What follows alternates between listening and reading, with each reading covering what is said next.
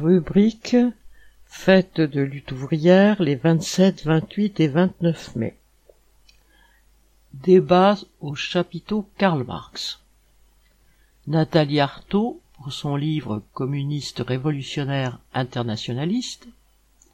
Michel Audin, La semaine sanglante, mai 1871. William Blanc, Christophe Naudin, Charles Martel et la bataille de Poitiers, Collectif des travailleurs sans papiers de Vitry, la lutte de grévistes sans papiers, Jean-Jacques Marie, des gamins contre Staline, Jean-Paul Demoule, Homo migrants de la sortie d'Afrique au grand confinement, Pitrina Govi Matei, contre l'oubli et l'indifférence, récit de migrants, Judith Magre, lecture. Dominique Manotti, Marseille 73. Marco Wolf, La science produit des scientifiques ou de la société. Frédéric Paulin, La grande peur du petit blanc.